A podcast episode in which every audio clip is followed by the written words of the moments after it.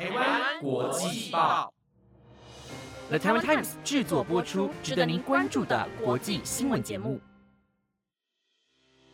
欢迎收听台湾国际报，我是可梅，马上带您来关心二月二十八日的国际新闻重点。本日新闻重点：匈牙利通过最终批准，瑞典排除最后障碍，成为成员国。拜登盼望停火，以哈即将休战，卡达三方会谈将讨论下一步的决策。美国海岸巡逻队与基利巴斯联防，查搜两艘中国船只。如果你对以上的新闻感兴趣的话，那就赶快跟我一起了解今天的国际大小事吧。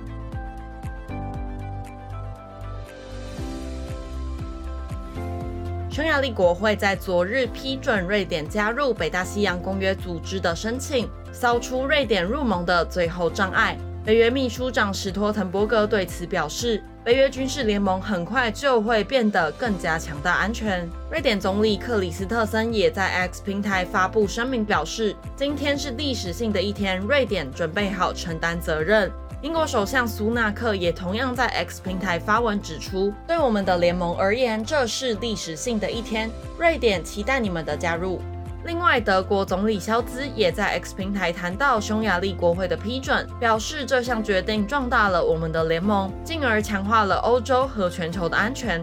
根据路透社的报道，二零二二年二月俄罗斯入侵乌克兰后，瑞典就放弃长期以来的不结盟政策，盼望能够加入北大西洋公约组织来获得更大程度的安全。如今，匈牙利国会终于批准，瑞典即将成为北约第三十二个成员国。加沙战争持续延烧，国际社会频频呼吁以色列与哈马斯达成停火，确保人质安全，并且让人道救援能够进入加沙。美国总统拜登于本月二十六日表示，双方已经在卡达展开谈判，且接近达成共识，渴望在下周一三月四日实现停火。根据路透社的报道，双方展开了近距离的简洁会谈，即将在同一城市分别与调解方会面。这是以色列二月初公开拒绝哈马斯提出的停火条件后最新的重大进展。拜登于前日表示：“我希望在本周末结束前，我的国家安全顾问告诉我已经很接近了，但目前还没有完成。希望下周一我们就能够实现停火。”美国目前仍然持续对以色列施加压力，要求以色列能够尽快达成停战协议，以解除加萨南部城市拉法面临的严峻威胁。现在有超过一百万人口滞留在拉法。华府担心以军的行动将会导致一场大规模的屠杀。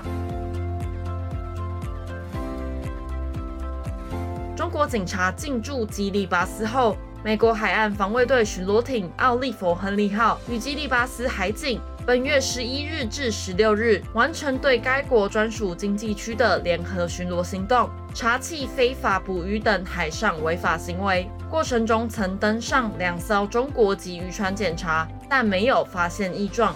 人口只有十一点五万的吉里巴斯具有重要的战略地位，主要是距离夏威夷相对接近。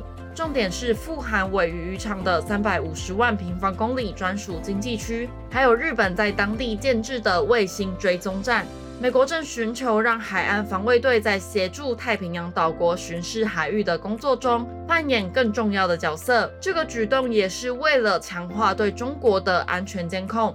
另一方面，美国卫星观测组织于本月二十二日的拍摄显示，南海冲突热点黄岩岛的入口出现浮动屏障。菲国发言人对此表示，可以确定浮动屏障是中国为了针对菲律宾的公务船，所以才设置。中国发言人也没有否认这个说法，宣称中国不得不采取必要的措施来维护海洋的主权。以上就是本日的国际新闻。如果你对其他的国际大小事感兴趣的话，也别忘了追踪我们的最新消息。我是可美，我们下次再见。